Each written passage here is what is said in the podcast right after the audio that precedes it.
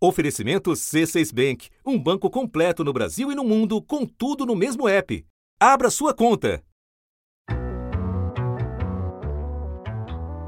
Da redação do G1, eu sou Renata Loprete e o assunto hoje é o governo Bolsonaro nu e cru. Um episódio extra para destacar e entender os principais trechos da reunião ministerial de 22 de abril, cujo vídeo foi tornado público nesta sexta pelo Supremo. Quem me ajuda na tarefa é Maria Cristina Fernandes, repórter especial e colunista do jornal Valor Econômico. Sábado, 23 de maio. Maria Cristina, eu começo por lembrar que esse vídeo se tornou notícia porque virou peça de um inquérito ao ser apontado pelo ex-ministro Sérgio Moro como prova da tentativa do presidente Bolsonaro de interferir na Polícia Federal.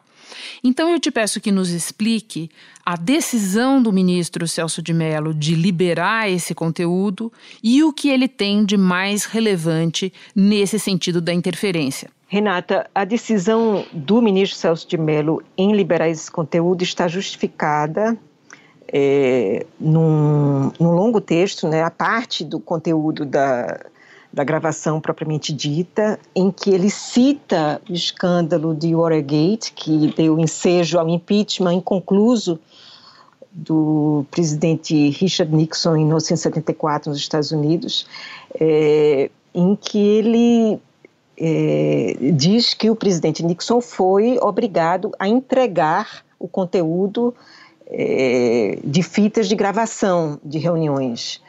É, então, ele disse que isso abriu um precedente para o judiciário no mundo inteiro é, de que há um interesse público na busca pela verdade, né, em, num contexto de investigação criminal. Então, ele justifica a, a publicidade.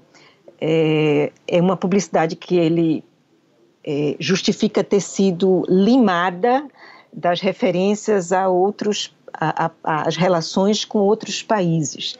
Nitidamente ele está falando da China e eu só queria abrir um parênteses porque que foi importante ele aceitar que as referências à China fossem suprimidas. Explica para nós. O presidente chinês Xi Jinping, que está sendo acusado no mundo inteiro de ter é, dado início, essa pandemia se iniciou na China, né, o, o tal do vírus chinês, ele tem dado demonstração de que não quer levar desaforo para casa. É, muito recentemente, é, o governo australiano fez um ataque do gênero e o Xi Jinping suspendeu o contrato de compra de carne de quatro frigoríficos estabelecidos na Austrália. Aliás, dois dos quais pertencentes à JBS, que é um grupo brasileiro. Então, o o setor do agronegócio, os agropecuaristas aqui no Brasil estavam apavorados com a eventualidade de eh, as partes relativas à China virem à tona e as exportações brasileiras para o principal comprador do agronegócio brasileiro é, virem a ser prejudicadas. Então, é, é uma decisão que visa preservar o interesse nacional. Está ali clara a disposição do presidente de trocar o comando da PF para proteger sua família. Mas é putaria o tempo todo para me atingir mexendo com a minha família. Já tentei trocar gente da segurança nossa no Rio de Janeiro, oficialmente, e não consegui. Isso acabou. Eu não vou esperar fuder minha família toda, de sacanagem, ou amigos meus, porque eu não posso trocar alguém da segurança na ponta da linha que pertence à estrutura nossa. Vai trocar. Mas é, isso eu acho que tem uma gravidade. Mas eu chamaria atenção para o fato que é que tem sido, aliás, tocado por alguns juristas e procuradores, que esta troca até aquele momento não havia sido feita. Se não puder trocar, troca o chefe dele. Pode trocar o chefe dele? Troca o ministro. E ponto final. Não estamos aqui para brincadeira. O que pode dar argumentos à defesa do presidente de que não houve a chamada advocacia administrativa, que é o ato praticado por um agente público em seu próprio interesse, no interesse privado.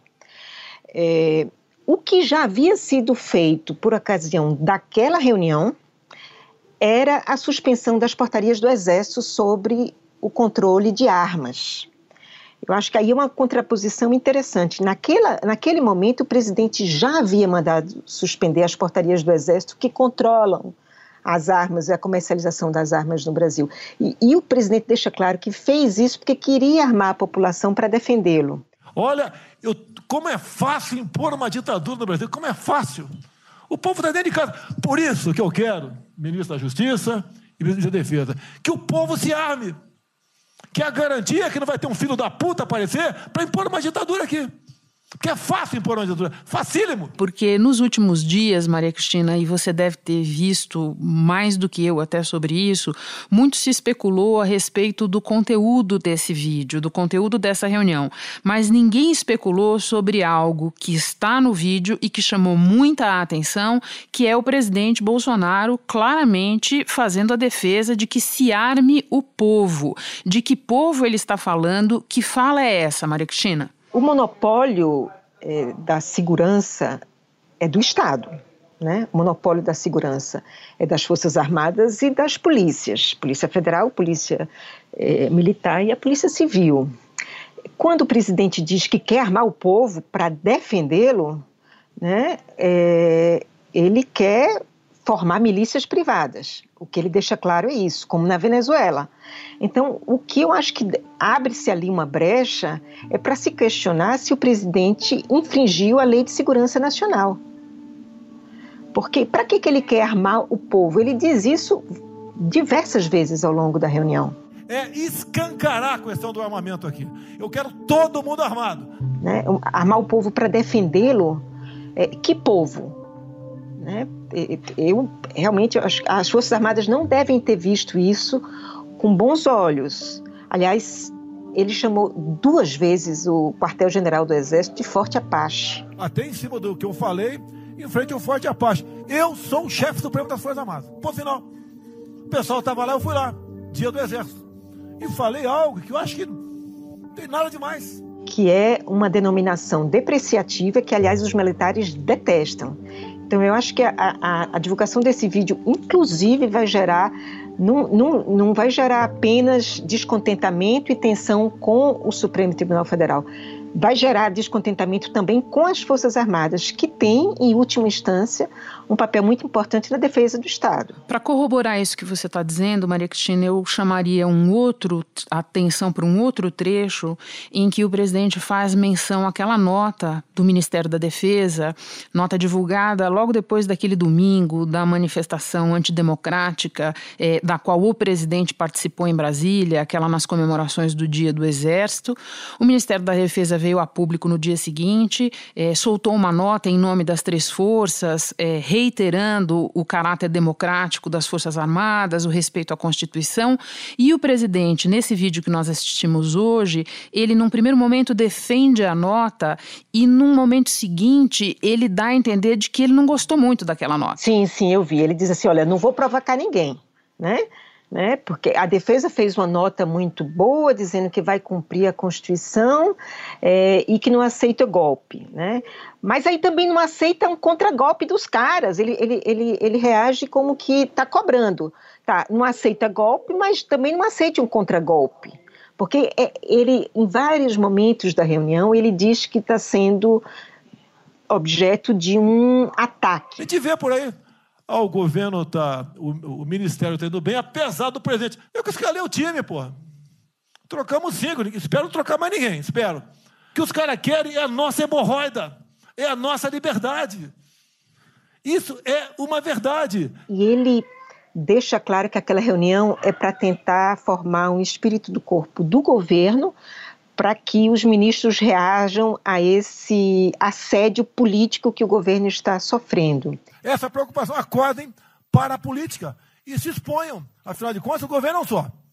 E se eu cair, cai todo mundo. Agora, vamos, se tiver cair um dia, vamos cair lutando, uma bandeira justa. E ele quer as Forças Armadas nisso. É o que ele chama de contragolpe. Ele acha que esse ataque que o governo está sofrendo é um contragolpe e ele quer que as Forças Armadas saiam em sua defesa, na defesa é, é contra este golpe que o governo estaria sofrendo, que é um golpe que deve exigir a defesa política do governo, uma defesa que ao longo da reunião a gente vê endossada pelos ministros Weintraub, pela Damares e pelo presidente da Caixa Econômica Federal. A maior violação de direitos humanos da história do Brasil nos últimos 30 anos está acontecendo neste momento. Mas nós estamos tomando providências, a pandemia vai passar, mas governadores e prefeitos responderão processos e nós vamos pedir, inclusive, a prisão de governadores e prefeitos. E nós estamos subindo o tom. E discursos estão chegando. O nosso ministério vai começar a pegar pesado com governadores e prefeitos. E, em certa medida, também pelo ministro da Economia, Paulo Guedes. Eu vou falar de todos esses personagens, mas eu quero trazer um outro ponto para o qual eu preciso da sua ajuda para chegar a um entendimento. O presidente faz reiteradas menções ao longo é, da reunião ao descontentamento dele com os sistemas de informação. E daí ele diz que o sistema de informação dele funciona. Sistema de informações. O meu funciona. O meu particular funciona. E os outros, Polícia Federal, etc., não funcionam. O que, que o presidente quer dizer com isso, Maria Cristina? Eu tive a impressão que ele estava falando da ABIN. Eu tenho as, as inteligências das Forças Armadas que não têm informações. A BIM tem seus problemas, tem algumas informações. Só não tenho mais porque está faltando, realmente, temos problemas, aparelhamento, etc. E aquilo que diz respeito ao general Augusto Heleno é, é, funciona, só que o general Augusto Heleno não tem é, prerrogativa, não, não, não tem acesso a tudo que os demais sistemas de segurança do Estado é, é, investigam com a Polícia Federal. Então, eu acho que aí ele, ele contrapôs o, o que a BIM lhe informa e aquilo que a Polícia Federal não lhe informa. Deixa eu aproveitar que você mencionou o general Augusto Heleno para trazer para a conversa um elemento que não tem a ver com a reunião, mas que faz parte do quadro dessa sexta-feira, que foi a nota divulgada pelo ministro Augusto Heleno. Afirmou que o pedido de apreensão do celular do presidente da República é inconcebível e, até certo ponto, inacreditável. O Gabinete de Segurança Institucional da Presidência da República alerta as autoridades constituídas que tal atitude é uma evidente tentativa de comprometer a harmonia entre os poderes e poderá ter consequências imprevisíveis para a estabilidade nacional. Ele aparentemente não entendeu o teor de uma medida absolutamente protocolar tomada pelo ministro Celso de Mello no âmbito de investigações que envolvem o presidente. É, há ações que é, querem acesso a esse celular, o, o ministro Celso de Mello simplesmente encaminhou esses pedidos à Procuradoria-Geral da República. É, que, que ingrediente, que grau de, de, de problema para no, o nosso quadro institucional já tão esgarçado essa nota do ministro Augusto Heleno traz? Ele está sendo bastante questionado, inclusive há lideranças partidárias que querem chamá-lo ao Congresso para que ele explique essa nota. E o ministro Celso de Mello me deu a impressão de que, na decisão, ele depois soltou uma no, outra nota sobre a nota do general. Celso de Mello nada deliberou a respeito nem sequer proferiu qualquer decisão ordenando a pretendida busca e apreensão dos celulares das pessoas acima mencionadas. Mas na própria decisão, é, ele já é, tratou de responder ao general. Ele diz em determinado trecho lá: olha, é importante ter presente que o judiciário, quando intervém para conter os excessos do poder e também quando atua no exercício da jurisdição penal, é, exerce de maneira legítima as, as, atribuições da carta, né? É, e não transgride o princípio da separação de poderes, que é aquilo que o general Augusto Heleno o acusa. E o curioso, Renata, é que o general Heleno, nessa nota, ameaça claramente, diz que a atuação do ministro Celso de Mello ao requerer o celular do presidente da República afrontava a estabilidade do país. E é uma clara ameaça, o general Augusto Heleno ameaça com o que ele não tem, né? que é com uma, uma possível intervenção armada. Ele é um general da, da, da reserva, não é um general da ativa. Agora, no mesmo momento em que ele soltou a nota, o ministro Braga Neto, que também é um general da reserva, estava no Congresso é, falando é, numa comissão e foi questionado sobre uma ameaça de golpe, e ele disse o seguinte: olha, não há nada de golpe de Estado, isso é teoria conspiratória. Não sei de onde é que estão tirando essa ideia. Ora. Estão tirando da nota gente... do ministro Augusto Helena. Pois é, da Constituição é que não é, né? Sim. Sim. Maria Cristina, vou voltar para a reunião e para a parte mais escatológica dela, digamos, que é aquela em que o presidente Bolsonaro xinga os governadores de São Paulo, do Rio, o prefeito de Manaus. A gente poderia trazer também para a conversa a ministra Damares pedindo a prisão de governadores e prefeitos, tudo no âmbito das medidas tomadas para o enfrentamento da epidemia do coronavírus. Como é que cai esses xingamentos de hoje, ou revelados nesta sexta-feira, é, um dia depois daquela reunião do presidente com os governadores, supostamente para uma conciliação, supostamente para uma atuação em conjunta pelo bem do país, etc? Aquela reunião já tinha é, convencido muito pouca gente, né, Renata, de que tinha sido uma reunião para valer, uma reunião em que poucos governadores falaram, os governadores foram ali para não romper com a institucionalidade, você não recusa o convite do presidente da República, mas eles foram ali meio que na condição de que, olha, nós temos 70% de popularidade e o senhor está aí com cada vez perdendo mais, lhe restam 25%. Então, nós estamos aqui para não é, deixar a impressão de que nós estamos antagonizando com o governo. Mas é, ficou muito claro que ali estava um Bolsonaro cada vez mais acuado frente a governadores que estão mais respaldados pela ciência e mais respaldados pela população que governam. Mas, de qualquer maneira, preservaram-se ali as aparências. Você não houve, não houve discussões, não houve bate-boca e, e todas as declarações foram no sentido ali de manter a institucionalidade, manter o respeito entre os poderes. Aí quando se divulga um, um vídeo desse com, com, com um, um, acusações tão torpes, tão vis, né, de um palavreado tão baixo. O que esses caras fizeram com o vírus, esse bosta desse governador de São Paulo, esse estrume do Rio de Janeiro, entre outros, é exatamente isso. Aproveitaram o vírus, está um bosta de um prefeito lá de Manaus agora, abrindo covas coletivas, um bosta. E você nota claramente que é como o presidente dá o tom e os ministros seguem. Sim. Ele dá o tom. Né? Os ministros só, só, só, só extrapolam é, porque eles veem que tem ali o, o, o presidente é, chamando, ele instiga essa é, é, a extrapolação dos limites, de qualquer limite de respeito entre as instituições. E não vamos dizer que era uma reunião privada, não se faz uma reunião privada na sede do poder com todos os ministros. Isso não é uma reunião privada. É uma reunião do principal poder da República, que é o executivo, cuidando dos destinos do país. É, é uma reunião que interessa a todos nós. Por falar em seguir o exemplo do presidente Bolsonaro, chegamos à parte em que o ministro da Educação é, sugere que os ministros do, do, do Supremo é, vão todos para a cadeia. Que consequência tem isso? É, muita gente tem dito que o condutor da ação judicial é o Procurador-Geral da República é, e que ao, ao, ministro Celso de Mello restaria um papel mais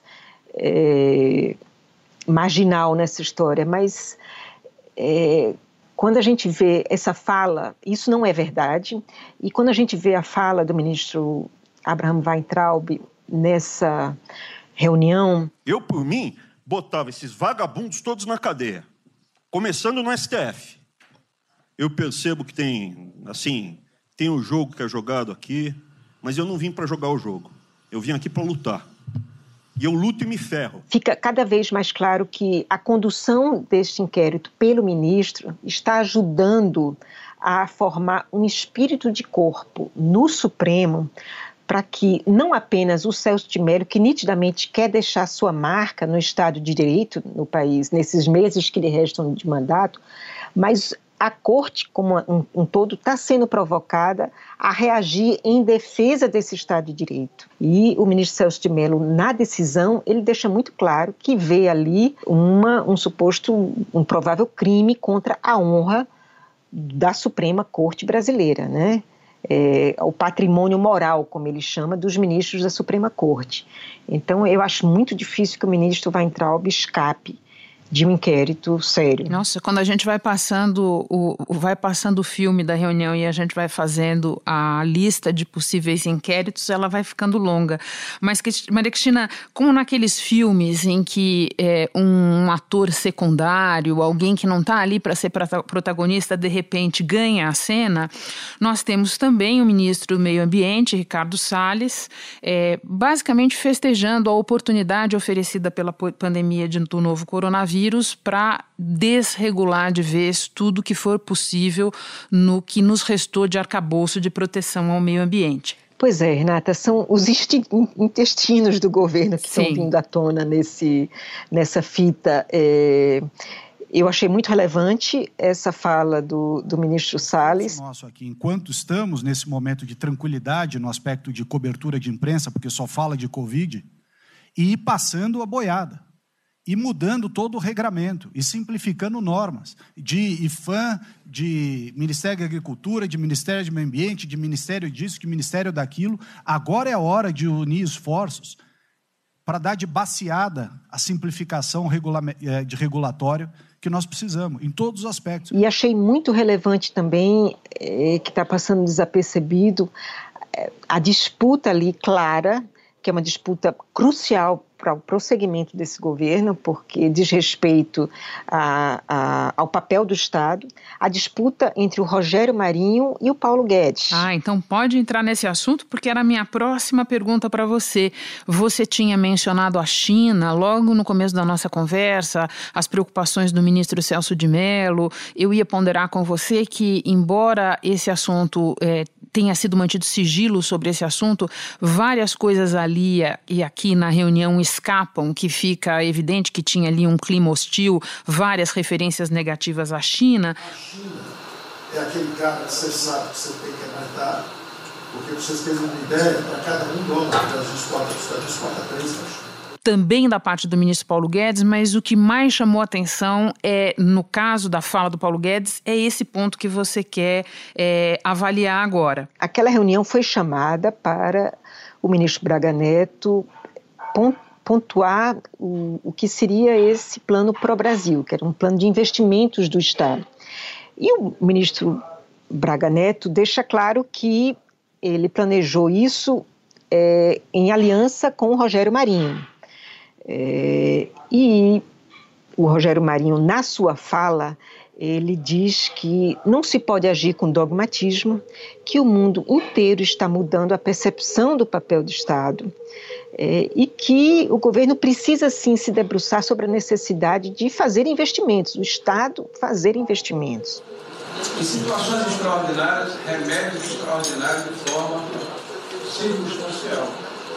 O que eu peço é que nós tenhamos aqui as mentes abertas e que os dogmas, quaisquer que sejam eles, sejam colocados de lado e aí o Paulo Guedes, muito irritado e muito arrogante, diz que já leu toda a bibliografia sobre as crises mundiais no original, ele faz questão de dizer. Então, eu li James é, três vezes no original antes de eu chegar a Chicago. Então, não tem blues, não tem rock, não tem blá blá blá.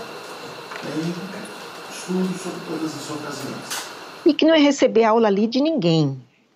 E que, e que o investimento deveria vir do setor privado. E o Braga Neto, em toda a reunião, deixa claro que se tem proximidade com alguém ali, é com o Marinho e não com o, o, o Guedes. E fica subliminar ali, é muito. O, o, Paulo Guedes passa recibo dessa divergência com o Rogério Marinho. Ele não passa recibo, e eu achei bastante relevante, é, um ataque muito sutil que houve ali do presidente do Banco Central a esse dogmatismo do Paulo Guedes. Aí eu estou tomando de empréstimo o termo do Rogério Marinho. Na fala do presidente do Banco Central, uma autoridade, a principal autoridade monetária do país, lá para as tantas ele diz: Eu acho que falta de analisar o gasto do governo é o quanto desse gasto eu recupero lá na frente, via preservar empregos, via manter uma empresa viva, que ia morrer. Então acho que falta análise completa do gasto. O gasto nunca é fundo perdido. Então, isso joga água no moinho do Rogério Marinho contra o Paulo Guedes. Mas este disso o Paulo Guedes não passa recibo. É, porque acho que aí já complicava um pouco demais para ele e a situação já não está fácil para o lado dele. Maria Cristina, saindo desse filme em que a gente teria muitas e muitas cenas para resenhar, mas o nosso tempo aqui tem uma limitação, eu quero voltar lá para o nosso começo, é, para o inquérito que apura é, se o presidente tentou interferir na Polícia Federal, para te perguntar o que acontece agora, até porque eu acho importante você lembrar para nós que esse não é o único problema investigativo no colo do presidente relacionado a ele ou à família dele. Né? Dá um panorama para nós do que vem agora. O que é que vem depois desse filme? Assim, eu acho que o vídeo gera na opinião pública, de uma maneira geral, a, a impressão de que é, os intestinos do governo não são exatamente aquilo que o país está precisando para sair de uma crise. Você tem um governo descoordenado, você tem um governo que atira para todos os lados e que tem um governo que maltrata as instituições da República, que gera desunião. Então, é, tem é, esse impacto mais difuso, mas não é desimportante.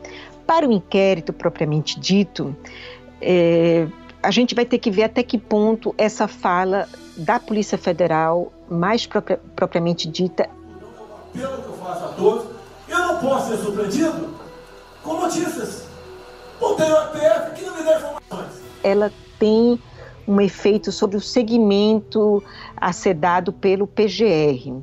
Agora, tem um, um, prosseguimento que não está nesse vídeo, mas já está é, contratado, é uma crise já contratada pelo, pela nota que você mencionou do general Heleno, do ministro Heleno, Augusto Heleno, que é do, da, da ciência que o ministro Celso de Mello dá ao PGR das notícias crimes dos parlamentares e dos partidos para que o presidente da República seja ouvido e entregue o celular dele e do filho. O ministro Celso de Mello é o relator do inquérito que investiga denúncias de que Bolsonaro tentou interferir politicamente na Polícia Federal. E nessa condição, ele cumpriu uma formalidade. Solicitou que a Procuradoria-Geral da República se manifestasse sobre um pedido feito por partidos para apreender os celulares de Bolsonaro e de um dos filhos, o vereador Carlos Bolsonaro.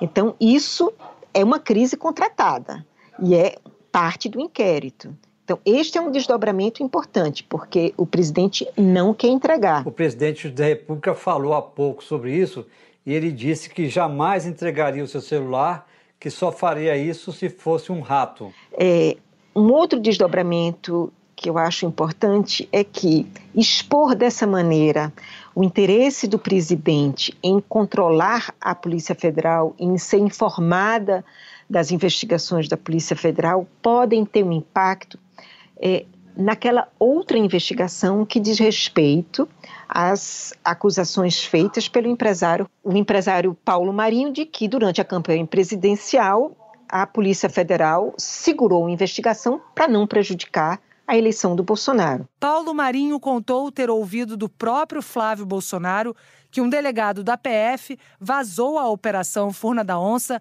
uma semana depois do primeiro turno da eleição de 2018. Marinho diz ainda na entrevista que Flávio contou sobre o vazamento ao pai e que Jair Bolsonaro, então deputado federal, pediu que demitisse o Queiroz e a filha dele, que era contratada da Câmara de Deputados. Os dois foram exonerados no mesmo dia.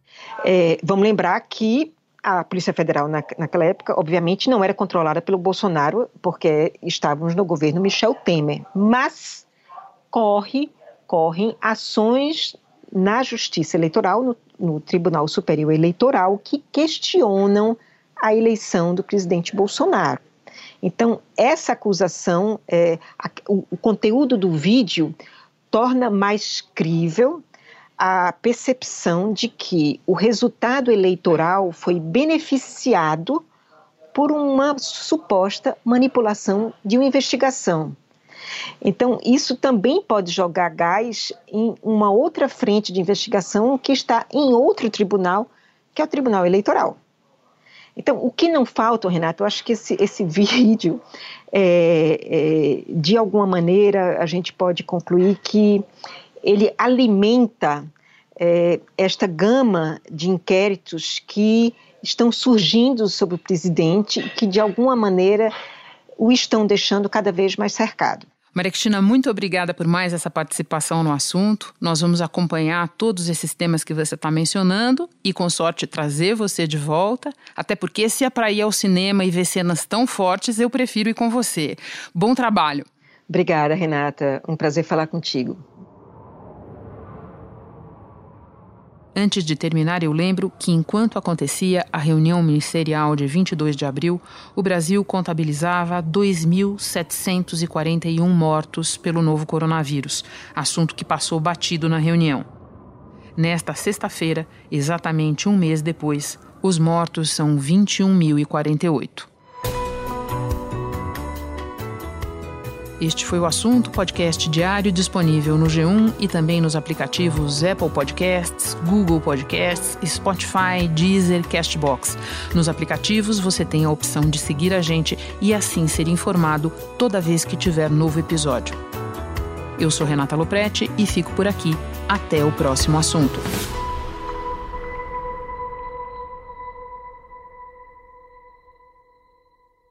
Você no topo da experiência financeira que um banco pode oferecer. Escolha um banco completo no Brasil e em qualquer lugar do mundo. Abra sua conta no C6 Bank.